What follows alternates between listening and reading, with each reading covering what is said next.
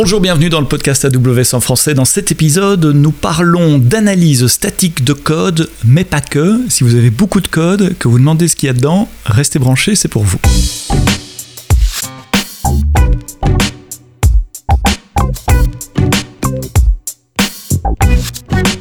Bonjour, bienvenue dans ce nouvel épisode du podcast AWS en français. Chaque semaine, dans vos plateformes de podcast, sur le web, je vois que vous êtes nombreux à nous écouter d'ailleurs sur le web. N'oubliez pas le confort du podcast sur vos smartphones également, comme ça vous pouvez le télécharger et puis l'écouter quand vous courez, quand vous êtes en voiture, dans le train ou euh, à n'importe quel moment offline. Laissez-nous vos petits pouces vers le haut, les 5 étoiles. C'est ça qui titille les algorithmes de, de recherche et qui fait que nous sommes mieux positionnés dans les champs de recherche. Le podcast AWS en français cette semaine euh, j'ai le plaisir d'accueillir un, partenaire euh, en la personne de Sylvain Caillot. Bonjour Sylvain, tu travailles pour Cast. Dis-moi, Cast c'est quoi? Bonjour. Alors Cast, c'est effectivement une société qui travaille euh, à la base sur de l'analyse statique de code, mais on a créé une catégorie spécifique pour ça qu'on appelle la software intelligence, parce qu'on essaye d'aller un peu plus loin que la simple lecture de votre code source applicatif pour en, en dire quelque chose. On va aller rechercher toutes les informations qui sont possibles de remonter en analyse statique. On va essayer de, de les instrumenter pour qu'elles permettent de, de, travailler de la prise de décision sur les différents euh, axes qui, euh, qui sont ceux que, qui préoccupent les DSI aujourd'hui. Hein. Les quatre grands axes sur lesquels on travaille, c'est la migration vers le cloud, c'est la modernisation des applications, c'est euh, le suivi de la dette technique et dérisquer les applications par rapport à certains types de défauts. Et enfin, c'est faciliter toutes les décisions d'investissement, en particulier dans les cadres de due diligence. Donc j'ai un, c'est pour les grandes entreprises a priori. Euh, on, est d'accord avec un, héritage logiciel conséquent, des centaines de milliers, des millions de lignes de code. C'est pour les grandes entreprises qui ont euh, des centaines de millions de lignes de code, mais aussi pour les entreprises qui auraient euh, moins d'applications que ça, mais qui seraient très stratégiques et très importantes pour leur chiffre d'affaires. Et il faut comprendre a posteriori, c'est pas facile à prononcer, ce, ce qu'il y a là-dedans. Quel est le challenge? Vos, vos, clients viennent frapper à votre porte et vous demandent quoi essentiellement? C'est quoi le challenge qu'ils essayent de résoudre? Alors, leur challenge, c'est euh, les applications. On pourrait penser que c'est simple. Elles ont été construites sur la base d'une architecture bien conçue euh, par des mhm. développeurs qui ont bien travaillé et euh, tout documenté. et la réalité, c'est qu'il y a tellement d'objets, c'est tellement permissif, il y a tellement de choses qui sont possibles que très rapidement, ça devient un environnement très complexe et que pour pouvoir avoir une visibilité assez claire de la manière dont c'est organisé, pour pouvoir se guider au sein de ce, de ce système, eh bien, il n'y a pas d'autre façon que d'analyser ce code. La vérité dans le code, comme euh, comme, on dit, et, pas dans les documentations qui, euh, qui ont vécu et qui sont plus à jour. Et donc, euh, on va pouvoir remonter toute cette information et, être capable de la fournir et de la distribuer, de la remettre aux différents utilisateurs dans un format qui leur est compréhensible. Un manager va pas pouvoir exploiter les résultats de la même façon qu'un développeur, ni même avec les mêmes objectifs c'est le challenge que relève que relève Cast et, et c'est euh, dans l'idée euh, pour pouvoir euh, eh bien traiter les différents axes stratégiques dont je parlais à l'instant, les fameux quatre axes stratégiques que, que j'ai. Mhm. Mais, mais, mais c'est quoi l'output d'une analyse alors? Parce que bon, le nombre de lignes de code, etc. Ça c'est vraiment basique, mais donc c'est vraiment les, les, dépendances, les modules, comment L'analyse de code, elle va, elle va vraiment, enfin l'output des analyses de code, il va vraiment être très variable. Hein, il va dépendre mhm. du profil à qui il est destiné. Donc on va essayer de, de synthétiser et de résumer les informations quand on s'adresse à un manager, ce qu'il a besoin de comprendre, c'est peut-être euh, comment un portefeuille d'applications est organisé, comment euh, le risque sur ce portefeuille euh, se segmente en fonction de ses objectifs stratégiques. Si son objectif c'est faire de, de la maintenue en conditions opérationnelles, c'est de comprendre combien ça va lui coûter de maintenir en conditions opérationnelles son ensemble d'informations, c'est de comprendre où est sa dette technique, comment il peut dérisquer ses applications. Si c'est quelqu'un qui décide de faire de la migration vers le cloud, c'est de comprendre qu'est-ce qui peut bloquer la montée vers le cloud et comment il pourrait réorganiser, réarchitecturer ses applications. Et puis si on est un développeur et qu'on doit intervenir sur une application qu'il faudrait réarchitecturer ou refactorer, c'est euh, bah, comment elle est vraiment organisée en détail et effectivement dans ce cas-là comment euh, s'articulent les liens entre les plus petits composants qui constituent cette application. Donc on a tout ce spectre de vues et on a différentes interfaces qui permettent de naviguer dans une base centrale de connaissances qui est allée accumuler toute l'information qui est euh, qui est découvrable en utilisant de l'analyse statique. Et en termes pratiques, c'est du software à ce service qui tourne chez vous? C'est quelque chose que les clients installent chez eux? Alors, alors, en termes pratiques, on a les deux modèles. On a un modèle qui est un modèle euh, qu'on va appeler euh, SaaS et un modèle qu'on va appeler on-premise, hein, grand classique. Donc euh, dans les deux cas, par contre, dans les deux cas, l'analyse de code nécessite un accès au code et donc on va mhm. un peu avoir des modèles différents. Hein. On peut avoir les analyseurs qui s'exécutent on-premise chez le client et les résultats qui sont exploitables à distance dans ce cas, ça peut être intéressant parce que pour des raisons euh, de sécurité, des raisons stratégiques, de secret, on n'a pas on n'a pas envie de confier son code euh, sur une plateforme euh, cloud hein, en mhm. particulier, une plateforme SaaS. Donc on va avoir vraiment les deux modes et, et on va pouvoir de cette manière-là consommer à travers le cloud ou bien consommer de toute façon c'est une application qui marche dans le browser évidemment, consommer en local, mais avoir une analyse qui peut être qui peut être détachée de ça et donc plusieurs modèles d'installation. Avant de venir à la partie euh, cloud, parce que c'est celle-là qui, a priori nous intéresse euh, aujourd'hui, euh, c'est le genre d'analyse qui est fait en, one shot, une fois pour toutes. J'essaye d'avoir un inventaire, de comprendre, et sur base de, vos rapports, je construis un plan de, migration ou un plan de refactoring, ou au contraire, ou peut-être les deux, c'est aussi un, système qui peut s'intégrer dans des chaînes de déploiement continu, d'intégration continue, pour faire de l'analyse en continu des changements qui sont introduits dans le code différents modes de consommation par nos clients. Hein. Mhm. Un mode de consommation, c'est un mode qu'on appelle ponctuel, qui permet d'avoir une photo à un instant donné, photo d'un portefeuille ou bien mhm. une photo d'une application, parce que on, souhaite euh, faire euh, le point et donc on va, euh, on va euh, par exemple euh, décider qu'on a une application qui est fortement à risque parce que elle va peut-être être une candidate pour devenir une application généralisée dans un groupe. Hein. Elle a été développée dans une filiale, elle va devenir générale dans un groupe pour avoir une image à un instant précise de, du risque qui est porté par cette application et de ce qu'il faudrait faire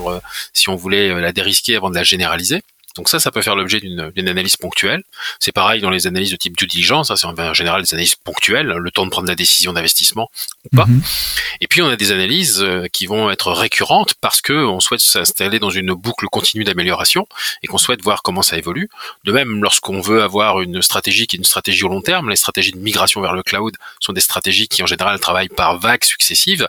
On aimerait bien savoir si on n'est pas en train de dégrader la migrabilité c'est comme ça qu'on appelle cet index, vers le cloud, du reste euh, des vagues qu'on n'est pas encore en train de faire, avant de s'y mettre, hein, euh, en essayant peut-être de maîtriser ça et de pas, euh, lorsqu'on fait des opérations de maintenance, dégrader cette capacité à migrer en, en faisant des choses qui sont qui sont pas jolies.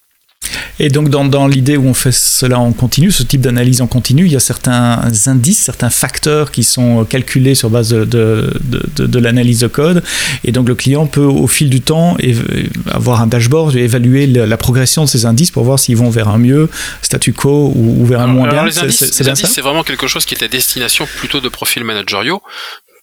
Parce que, euh, comme tous les managers ils comprennent rien en code, hein. donc ce qu'il leur faut c'est euh, quelque chose que eux ils arrivent à interpréter, et donc ces, euh, ces indicateurs vont être effectivement quelque chose qui, qui a pour objectif de dire voilà en, fonction de l'âge de votre application, en fonction de la nature de ce que de ce que vous en faites, hein, évidemment si vous embarquez euh, une application qui est dans un avion ou qui gère pas les mêmes contraintes, ouais voilà, gère des vies humaines, on n'a mhm. pas forcément la même tolérance que pour une application qui euh, qui gère des tickets de cantine. Hein. Mhm. Donc euh, en fonction de ça, euh, voilà les indices qui disent si cette application peut poser problème ou pas les indicateurs. Mais évidemment, pour un développeur, ça n'a aucun sens. Hein. Mhm. Et, et, et, parfois même, c'est contre-productif de chercher juste à améliorer les notes, alors qu'il faudrait plutôt travailler sur euh, euh, le fait de dérisquer certaines portions d'une application qui sont une portion plus euh, plus stratégique. Donc il y a tout un dialogue à établir et l'exploitation des résultats de la software intelligence demande aussi est-ce qu'il y ait des gens qui sont là pour interpréter. C'est pas une consommation qui qui se fait inintelligiblement de, de résultats qui qui pourraient juste se traduire par bah voilà j'avais trois j'ai trois et demi Alors je dis 3 et 3,5 parce que notre indicateur s'inscrit entre 1 et 4 et qu'on cherche à être euh, au-delà de 3 pour dire tout va bien. Ça nécessite euh, un, travail d'interprétation qui, euh, continue à, alimenter le discours. On a juste des alerteurs qui, au contraire, vont être là pour déclencher ces, dialogues entre les différentes couches de management et entre les différents acteurs qui ont à travailler sur le code. Alors, tu as dit un truc qui m'intéresse avant, c'est un des cas d'utilisation de vos clients, c'est de préparer une migration vers le cloud. Et, moi, j'ai tendance à voir les choses euh, bah, avec ma casquette AWS très, euh, très cloud, en disant tout est migrable vers le cloud. Je reconnais qu'il y a des choses qui sont plus faciles à migrer que d'autres, mais qu'est-ce qui constitue d'après l'analyse de code, euh, des applications plus faciles à migrer que d'autres. Quels sont les, les, points d'analyse spécifiques cloud que euh, votre solution va chercher dans le code de vos clients Tout est migrable vers le cloud. Hein. On voit même maintenant mhm. de bonnes vieilles applications mainframe, être emmenées sur le cloud. Donc je suis d'accord avec toi, tout est migrable sur le cloud. Maintenant, on ne migre pas sur le cloud de la même façon. On sait mhm. déjà qu'il y a des modèles de consommation sur le cloud. Hein. On, est, on va peut-être faire de l'infrastructure as a service, on va peut-être faire du platform as a service, on va peut-être faire du container as a service, on peut peut-être faire euh, voilà différents, euh, il y a différents modèles et ces différents modèles impliquent un, certain nombre de bénéfices. Hein. si on fait du platform as a service, c'est parce que la plateforme euh, vers laquelle je migre m'intéresse par les services qu'elle offre qui pourraient être complémentaires en application. Donc il faudrait que mon application puisse tirer parti de ces services. Mhm. par exemple. Si je fais du container as a service, c'est parce que la plateforme me permet d'orchestrer des conteneurs qui euh, ont tout un intérêt. J'ai peut-être une application qui a besoin, par exemple, hein, de euh, se comporter différemment en fonction de la saison, hein, parce que si c'est le Boxing Day, je veux pouvoir démarrer en parallèle tout un tas d'instances euh, pour pouvoir absorber une charge. Ça aussi, ça nécessite à ce que l'application puisse s'adapter à ce genre de d'environnement. Donc la manière dont l'application qui va être emmenée sur le cloud a l'intention de consommer le cloud va être impactante sur sa possibilité à migrer vers ce modèle. Donc on va on va travailler sur ces sujets-là et on va identifier si euh, une application peut être une application qui euh, va migrer vers euh, une cible passe ou vers une cible casse et, euh, et, indiquer ça en recherchant dans le code des patterns qui seraient contradictoires avec ce type d'utilisation et ce type de, euh, fonctionnement sur le cloud en cible. Et comme je dis, ce, type de fonctionnement en cible sur le cloud, c'est-à-dire que même si vous avez déjà une application qui a été migrée en mode IaaS sur le cloud, mais que vous voudriez la, utiliser différemment, vous voudriez la transformer pour qu'elle arrive dans un modèle où elle pourrait être conteneurisée et tirer parti d'une scalabilité horizontale, eh bien, on, on va aussi donner des indications sur comment on pourrait transformer cette application pour passer d'un modèle à l'autre. Quand tu dis des patterns euh, euh, qui, peuvent faciliter ou au contraire euh, rendre une migration un peu plus difficile, est-ce que tu as quelques exemples techniques à partager? Moi j'en ai un qui vient en tête, c'est l'utilisation du file system local par exemple. Ça, ça indique bah, plutôt, plutôt de la virtual machine que du serverless. Mais, il y en a certainement des tas d'autres. Par exemple des, composants comme hein, dans une application Windows, hein, c'est ah oui, pas très bon. Forcément, mhm. voilà, tu, si tu as des, des situations où tu es ce qu'on appelle stateful, c'est-à-dire où les différents composants qui constituent mhm. euh, ton applicatif sont euh, en relation euh, synchrone. Et ça va être difficile de les, de les séparer. Et si tu cherches à faire de la de la de la scalabilité ça va être compliqué. Tout ce qui va être par contre mode de de fonctionnement qui se détache de la plateforme, par exemple des CSP, hein, des fichiers de paramètres qui vont se substituer à la recherche d'informations euh, qu'on irait rechercher euh, en interrogeant l'operating system pour faciliter la migration. Donc on détermine des, euh, des patterns qui sont à la fois des bloqueurs et des patterns qui peuvent être aussi des accélérateurs et on va on va les proposer ça. On va un petit peu plus loin, hein. on a travaillé pas mal avec les hyperscalers et les équipes qui aident à la migration. Euh, que ce soit chez AWS, mais chez d'autres hyperscalers mhm. aussi. Et on a un certain nombre de d'ABAC qui permettent de dire si vous avez euh, ce type de défaut, ce type de bloqueur qui est présent dans votre code qu'on a pu détecter, alors pour résoudre ce genre de défaut, euh, globalement, voilà l'effort qu'il faudrait consacrer en termes de bah, d'efforts en termes de jour homme hein, pour modifier le mhm. code et rendre l'application euh, plus compatible avec sa migration vers le cloud. Donc ça, ça aide aussi à, à sizer et à dimensionner euh, lorsqu'on a construit euh, une vague qui va aller vers le cloud, l'effort qu'il faudrait faire pour que ces applications soient plus faciles à emmener et pour avoir une petite idée de, de ce à quoi on s'expose avant, avant d'avoir terminé cette migration. Ah oui, je comprends ce que tu disais au début, ça va plus loin que l'analyse statique du code. C'est pas uniquement identifier les bloqueurs, c'est également proposer des, des, solutions et donner une estimation de charge de travail pour l'implémentation en fonction du volume euh, du code à, modifier et à, tester, et je suppose de vos années d'expérience euh, en, la matière. Vous pouvez estimer. Euh, oui, oui, on a, on a aujourd'hui plusieurs milliers d'applications, même plusieurs dizaines de milliers d'applications qui ont été analysées avec nos avec nos solutions et pour lesquelles nos consultants sont allés faire travailler leur matière grise pour aider nos, clients à, avancer. Donc on a effectivement accumulé beaucoup de beaucoup de savoir-faire et beaucoup d'informations pour aider les clients dans leur, leur stratégie et, et dans euh, les solutions à mettre en place pour résoudre ces différents, ces différents problèmes. Donc vous proposez des design patterns aussi pour dire voilà si c'est une application qui fait plutôt ça, la manière de le résoudre euh, élégamment dans le cloud c'est plutôt comme ça? Oui, alors ça peut être des patterns d'assez haut niveau, comme ça peut être des choses très basiques hein, sur des défauts de code qui sont des défauts de code assez évidents à corriger. Mhm. On va trouver tout un, on va trouver tout un tas de, de possibilités. Quels sont les langages de programmation que vous supportez? Est-ce que je m'attends à ce que tu me dises Java, COBOL, etc. Mais est-ce qu'il y a des choses .NET et COBOL sont évidemment trois trois domaines qu'on connaît. Mais on, on traite aujourd'hui une cinquantaine de langages. Donc tu vas pouvoir ajouter à ça du Python, tu vas pouvoir ajouter à ça les langages de programmation des mobiles, hein, comme Kotlin, comme Swift. Mhm, Swift. Mhm. Tu vas tu vas retrouver des, des langages qui sont historiques. On a parlé du COBOL, mais le RPG par exemple. Hein, bien sûr. On va trouver des langages aussi qui sont importants parce que euh, ils on a des situations avec des euh, avec des ERP qui sont euh, extrêmement euh, customisés. On a la BAP par exemple, hein, et puis euh, mhm. les nouveaux langages comme Fiori, comme SAP qui tournent autour de SAP. On va trouver tout un tas d'informations sur des frameworks. Aujourd'hui, on a difficilement la capacité à fabriquer de nouvelles applications, surtout dans les nouvelles architectures, sans framework. Donc, on supporte en gros 50 langages. Hein, donc, on les a pas tous cités là évidemment, mhm.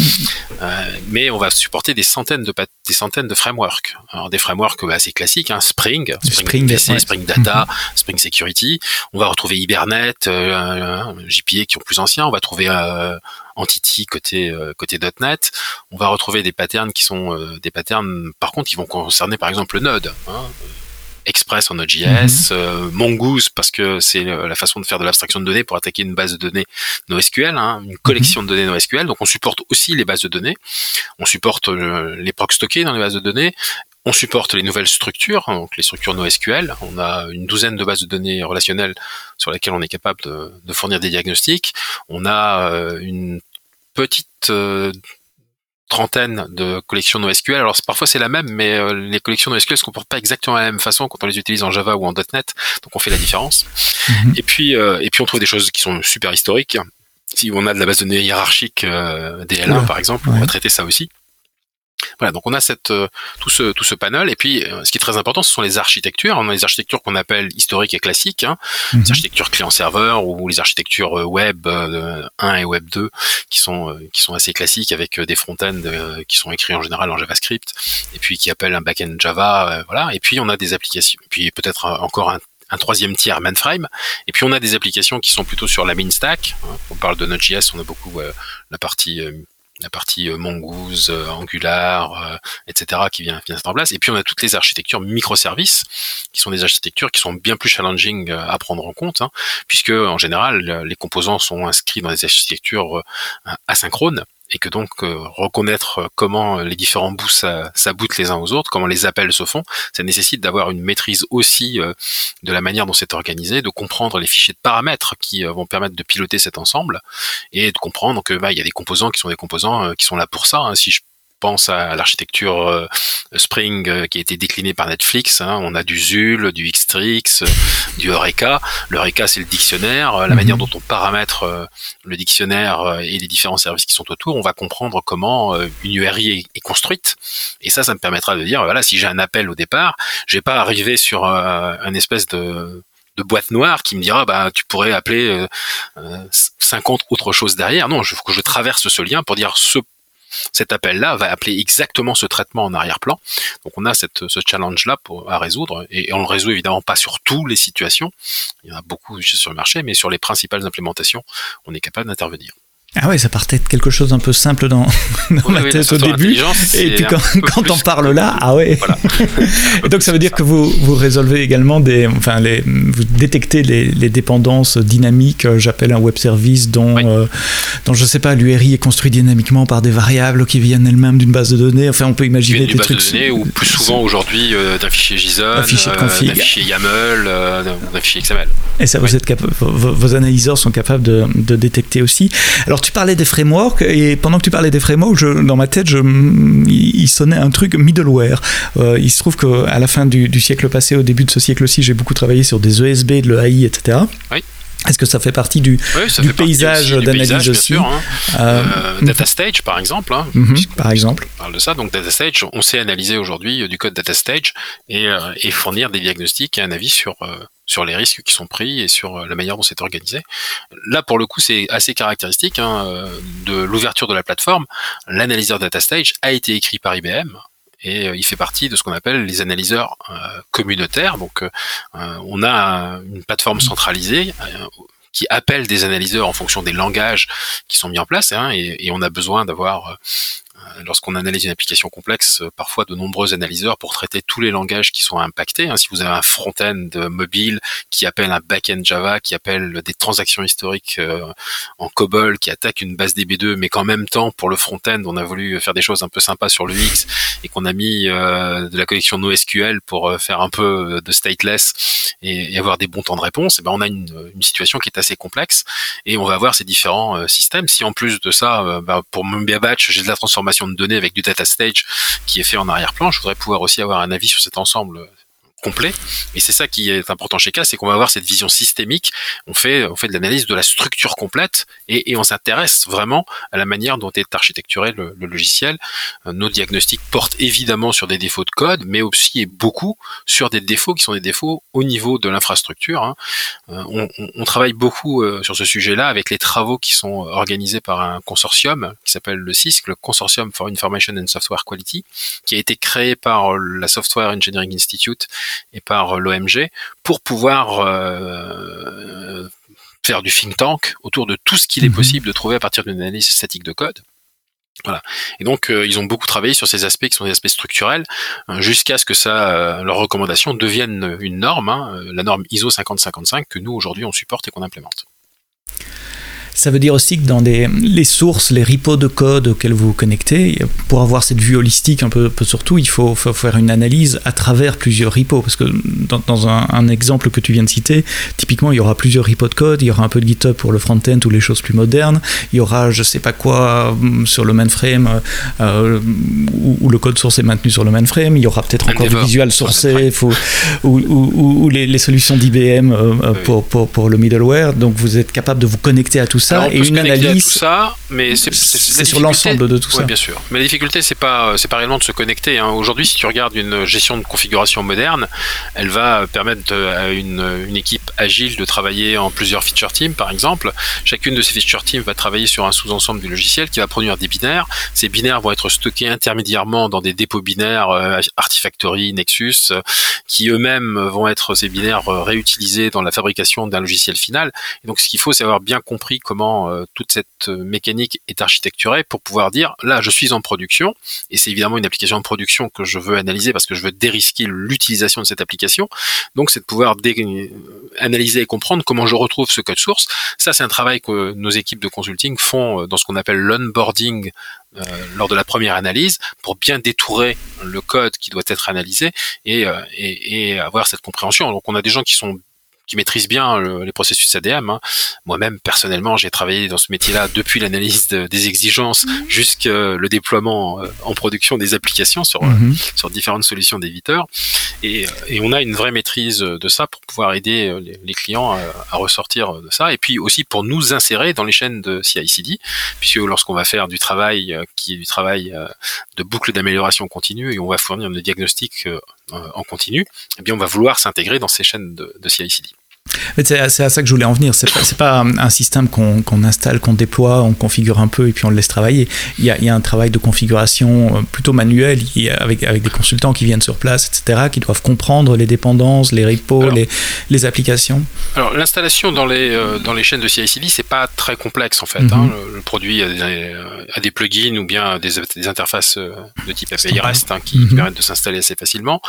Euh, tout dépend après de la maturité de l'équipe qu'on a en face pour euh, être capable de maîtriser son code source. Donc ça, ça peut effectivement être euh, un peu challenging pour euh, tout le monde, mais quand on parle de complexité de l'onboarding, ce qui va être complexe, c'est de comprendre l'architecture de l'application et de savoir ce qui est structurant. Donc comprendre quand on a fait une architecture microservice par exemple, si elle a été modifiée par rapport à un modèle standard du marché, comprendre quels sont les points d'entrée dans une application on cherche nous à comprendre aussi les transactions, donc les transactions de bout en bout pour pouvoir dire euh, euh, dans un logiciel, ce qui est important, c'est de dérisquer les transactions qui sont les plus utilisées tous les jours par mes, par mes clients, pas celle qui est utilisée deux fois par an par l'administrateur, évidemment. Donc on a cette visibilité, hein, on est capable de reconstruire la structure d'appel de toute notre, application, et donc on est capable de suite en dire, bah voilà, il va falloir aller traiter de bout en bout plutôt cette transaction-là qui est utilisée 50 000 fois par jour par vos utilisateurs, sur lesquels il y a un risque d'os, par exemple, hein, de deny of service. Il faut se débarrasser de ça parce que c'est, ça, ça, pourrait impacter le chiffre d'affaires. Mais ces autres transactions, elles sont moins importantes parce qu'elles sont pas utilisées de, de, la même façon. Donc on a besoin de comprendre ça et des points d'entrée, ça peut être très surprenant. Hein. On, on, a travaillé il n'y a pas très longtemps avec une entreprise qui, comme point d'entrée, déposait un fichier dans un, un répertoire. Et comme le système mhm. d'exploitation permet de savoir qu'un fichier vient d'être déposé dans le répertoire, et eh ben ça déclenche un traitement. Donc ça c'est pas c'est pas un point d'entrée classique, ça existe, hein, c'est pas un point d'entrée classique dans les applications, mais ça existe et donc il faut il faut bien prévoir que là il y a un point d'entrée sur un traitement batch en l'espèce et que je veux avoir la vision de ce traitement batch aussi euh, avec ce point d'entrée et, le point de sortie et puis, pouvoir aussi euh, donner un avis sur ce sur ce traitement là. J'ai vu ça beaucoup à l'époque où je travaillais dans des banques, des, des, des workflows de transfert de fichiers entre, entre différentes entités euh, avec du FTP plus ou moins sécurisé ou d'autres systèmes propriétaires. du CFT, par exemple. Pour, pour transférer euh, euh, des fichiers. comment on engage avec vous? Tu as parlé de vos consultants, je suppose qu'il y a des tas de partenaires aussi qui, qui, qui utilisent vos solutions dans leur projet, des, des, grandes boîtes de consulting. C'est le, principal nouveau modèle d'utilisation de, de de commercialisation de cast, hein, mhm. c'est de la vente indirecte. Donc on a euh, deux grands types de partenaires, les hyperscalers. Mhm. Aujourd'hui, on a beaucoup de partenariats avec les euh, hyperscalers. Microsoft, Google et Microsoft, nous, globalement. Euh, Google, AWS et IBM. Ah, IBM, bien sûr, ouais. Mhm. Ouais, même si c'est que 2% du marché du cloud. Mais voilà. Et, et, on a les ESN, les grandes ESN. Alors les grandes ESN américaines, hein, comme DX et Accenture, avec l'embarque qui embarquent les solutions de, de cast dans leurs offres. IBM Global Services l'embarque dans l'offre qu'ils appellent mhm. Garage, euh, Accenture dans l'offre qu'ils appellent MyNav, par exemple. Hein. On a aussi euh, les grandes euh, sociétés ESN indiennes. On a, on a même créé une filiale pour supporter les ESN indiennes comme Infosys Cognizant, Tata, qui sont devenus très très mhm. utilisatrices de ça. Et puis on a les grandes européennes hein, comme Capgemini, Capgemini, Soprasteria, voilà, qui mhm. sont gros clients. Hein. Capgemini euh, vient de signer un gros contrat avec nous, par exemple, pour euh, gérer le risque euh, des licences dans le, dans l'open source. Hein. Ils utilisent ah aujourd'hui mhm. l'open source, c'est aussi un élément important dans la construction des applications. Et donc être capable de comprendre quel risque est porté par l'open source que l'on embarque, c'est aussi quelque chose qui fait partie de la software intelligence et qu'on embarque euh, avec les solutions ah, CAST. Pas mal comme use case, ça c'est pas que le risque technique, c'est aussi analyser la licence de tel composant que le développeur a ajouté pour voir si ça amène un risque légal euh, d'utilisation. D'accord. Excuse-moi, je t'ai interrompu. et, donc, et donc tu parlais de Capgemini qui embarque. Voilà, qui a embarqué une solution pour cette analyse en particulier du risque légal, mhm. qui, euh, qui est plus euh, moins bien maîtrisé, on va dire globalement aujourd'hui euh, qu'on peut l'imaginer, et qui est un vrai risque, quoi. Oui, c'est un vrai problème pour pas mal d'organisations, c'est un vrai challenge. S'assurer qu'il n'y a pas un développeur dans un coin qui est, qui est euh, inclus une librairie sans faire attention, qu'il soit euh, en GPL par exemple, ce qui obligerait de. Une AGPL, sur la Ferro par exemple, qui, de, est vraiment de passer tout leur code en, en, en, GPL. Est-ce que tu as des, des, histoires, des anecdotes, des histoires de guerre euh, ou, des histoires clients à, raconter hein? Quelque chose qui t'a. Waouh alors oui, bien sûr, on, a des situations euh, qui sont euh, qui sont assez impressionnantes. Euh, on, a travaillé sur un grand nombre de situations qui sont des situations sur des applications qui sont des applications emblématiques. On, a travaillé sur sur euh, la paye des militaires français euh, qui, qui, est mhm. devenue depuis sur ce solde, juste pour que ce projet, euh, ben on puisse confirmer que la dette technique qui s'était accumulée nécessitait qu'on relance un projet différemment. Hein. Et donc, et aujourd'hui, on continue à contrôler cette application source solde avec avec les solutions Cast. On a fait la même chose avec d'autres d'autres logiciels sur le SIRH de l'éducation nationale. Sur voilà, on est on est même parfois engagé par la Cour des comptes pour les aider à faire de la due diligence. Donc ça c'est des, des, situations qui sont assez, assez sympas. Euh, quand on dit euh, waouh, euh, par exemple, sur ce sol, c'est 80 millions de lignes de code. Waouh. Tu vois, donc c'est pas des tout petits systèmes. Hein voilà, mhm. donc et, on a des situations comme ça. On a qui sont qui sont assez assez emblématiques. il faut voir que les applications de commandement de terrain de l'armée américaine sont contrôlées par les solutions de CAST. Et, et pour nous, c'est pas qu'une petite fierté puisque ces, ces solutions-là, c'est c'est quand même stratégique pour euh, pour l'armée américaine. Hein. Mhm. Il s'agit il s'agit bien de coordonner les combattants sur le terrain, par exemple. Hein. Mhm. Et euh, ils n'ont pas trouvé de pas de, de société américaine pour contrôler leur de leur code et, et, et, pour dérisquer leur code, ils sont donc venus demander à Cast de travailler. ça, Cast, ça à quelle origine Alors Cast, c'est une société française. Cast, Pardon, ok, j'aurais peut-être dû commencer par là. française qui, est, qui a 30 ans d'existence.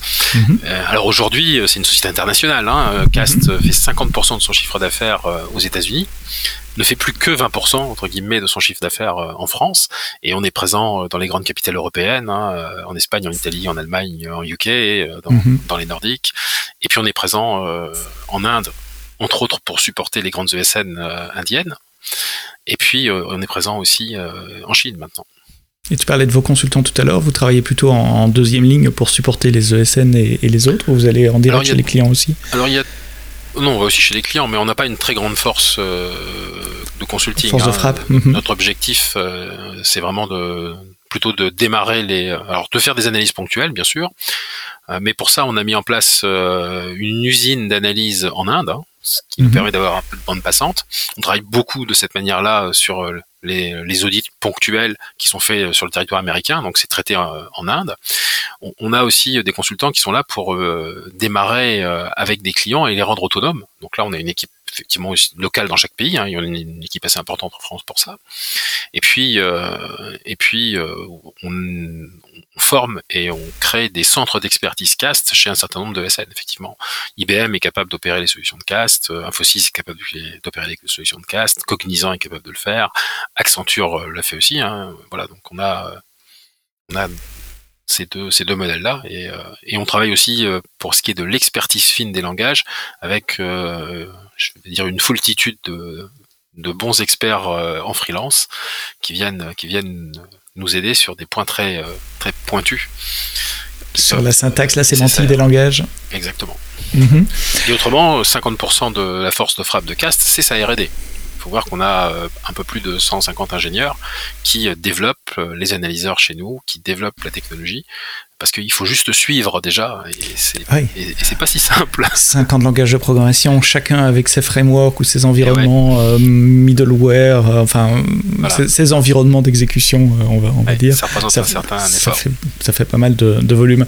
Vous êtes dans une bonne position pour, pour détecter aussi les tendances dans le code, les modes, les, les, les choses qui changent comment tu vois le. Alors ça c'est important pour nous parce qu'il ne faut pas se tromper d'histoire. Hein. Euh, voilà, on peut.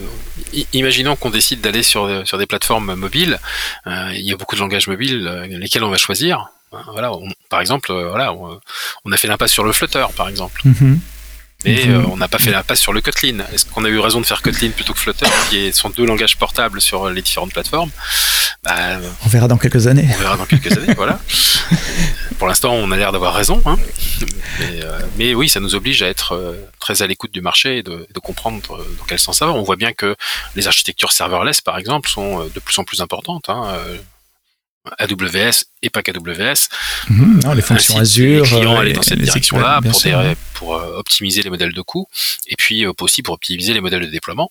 Donc nous, on, est aujourd'hui capable de créer, de, gérer le lambda calcul, le, le lambda, pardon, pas calcul, les fonctions lambda mhm. dans AWS et les Azure fonctions dans Azure pour pouvoir traiter aussi le le serverless. Donc euh, voilà, c'est quelque chose qui, euh, qui, nous oblige effectivement à être dans cette direction-là. Et, euh, et, et, et, quand on parle futur, on, a même de la prospective qui va un peu plus loin. C'est-à-dire que c'est à ça que je voulais en venir. Ouais. On a tous cette vision de la migration vers le cloud, dans la migration vers le cloud et, et en particulier dans la, dans la construction d'applications en microservices, puisque c'est quand même de cette façon-là que finalement on tire le meilleur parti d'une application déployée sur le cloud lorsqu'on l'a construite en, en, en architecture microservice, hein, et on voit bien que les applications qui sont cloud natives sont quasiment toutes en, en, en microservice. Donc ça, c'est encore du travail pour nous, et c'est encore du travail pour de nombreuses années, parce que le parc à migrer, à réarchitecturer, à reconstruire est assez important, hein, faut pas se, pas se cacher. Mais euh, il y a d'autres d'autres sujets qui nous intéressent. Euh, on, a démarré de manière très sérieuse des études sur les sur les plateformes qui utilisent la blockchain, qui utilisent les smart contracts, euh, où il y a ses propres environnements de travail. Hein. Vous avez des frameworks comme Solidity qui sont dédiés mhm. à cet environnement-là. Donc ça aussi, c'est des choses sur lesquelles il faut qu'on se positionne maintenant parce que c'est maintenant que ça bouge et c'est ça va forcément être très important. Hein.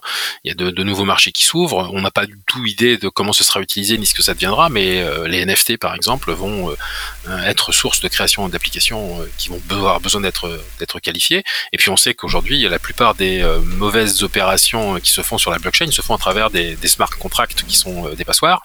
Donc il faudra être capable de dire comment un smart contract est bien écrit et, n'est justement pas une passoire qui, pourrait laisser des indirects passer. Donc on travaille sur ces sujets-là. Et même plus loin, je sais pas si tu entendu parler, mais il y a euh, un Artificial Intelligence Act qui a été euh, créé par euh, par l'Union européenne avec une sorte de droit à l'intelligence artificielle éthique. Hein. Vous êtes un citoyen, vous allez être traité. alors ça peut être juste un, chatbot, ça c'est pas très grave, mais éventuellement des choses plus intimes hein, par des par des algorithmes qui seront qui seront plus faciles à lire sur le papier, mais qui seront portés par du machine learning. Comment éviter qu'il y ait des billets dans ces dans ces dans ces algorithmes-là Est-ce qu'on peut garantir qu'il n'y a pas de biais euh, qui serait contradictoire avec la loi? Et quand on voit les pénalités qui sont portées par euh, par cette euh, Artificial Intelligence Act, on sait que lorsqu'on sera capable de, de fournir des diagnostics qui seront qui seront incontestables, qui seront objectifs, eh bien on a un marché là qui va aussi s'ouvrir pour nous. Un, je donne un exemple concret, un calcul de prime d'assurance euh, ou un calcul de risque lié à des primes d'assurance, par exemple, qui serait fait par une, intelligence artificielle, qui aurait un biais qui ferait payer plus cher certaines catégories de population que d'autres. Voilà, par exemple. Et, et c'est c'est le genre de choses auxquelles vous réfléchissez pour, pour le futur, comment aller analyser euh, ces algorithmes euh, d'intelligence artificielle. Voilà.